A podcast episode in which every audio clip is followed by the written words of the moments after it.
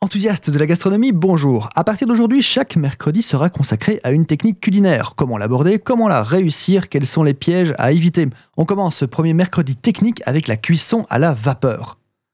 La vapeur est la forme gazeuse de l'eau. Contrairement à ce qu'on croit savoir, la vapeur est totalement invisible, à l'instar de l'air ou du gaz naturel. C'est un gaz après tout.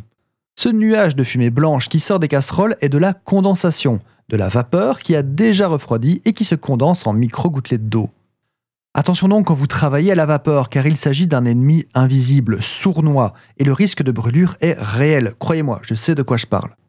Pour cuire à la vapeur, vous avez plein de solutions, de la moins chère et la plus simple à la plus contrôlable mais la plus chère. Du panier percé coiffant une casserole d'eau au four combiné vapeur avec sonde intégrée. Dans tous les cas, le principe est le même, cuire un aliment dans un bain de vapeur.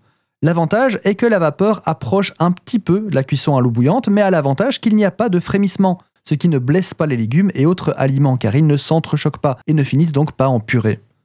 A l'inverse, la cuisson vapeur ne permet pas une cuisson par absorption d'eau comme c'est nécessaire pour les pâtes alimentaires. Inutile donc d'essayer de cuire des pâtes à la vapeur, ça ne marche absolument pas.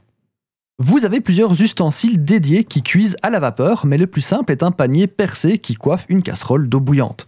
Attention toutefois à ce que la chaleur ne fasse pas fondre le panier, préférez donc un panier en métal ou en bois. Les paniers vapeur bambou asiatiques sont parfaits pour cet usage. De plus, ils s'empilent, vous permettant de cuire plusieurs étages d'aliments différents en même temps. Des solutions plus chères, comme les cuiseurs vapeur, vous donneront plus de paramétrabilité, mais le principe reste le même. La cuisson vapeur est plutôt rapide, saine et non agressive, comme je le disais tout à l'heure. Il suffit de porter de l'eau à ébullition, de poser votre aliment dans le panier et d'attendre qu'il soit cuit. N'hésitez pas à aromatiser l'eau, sauf évidemment indication contraire du fabricant.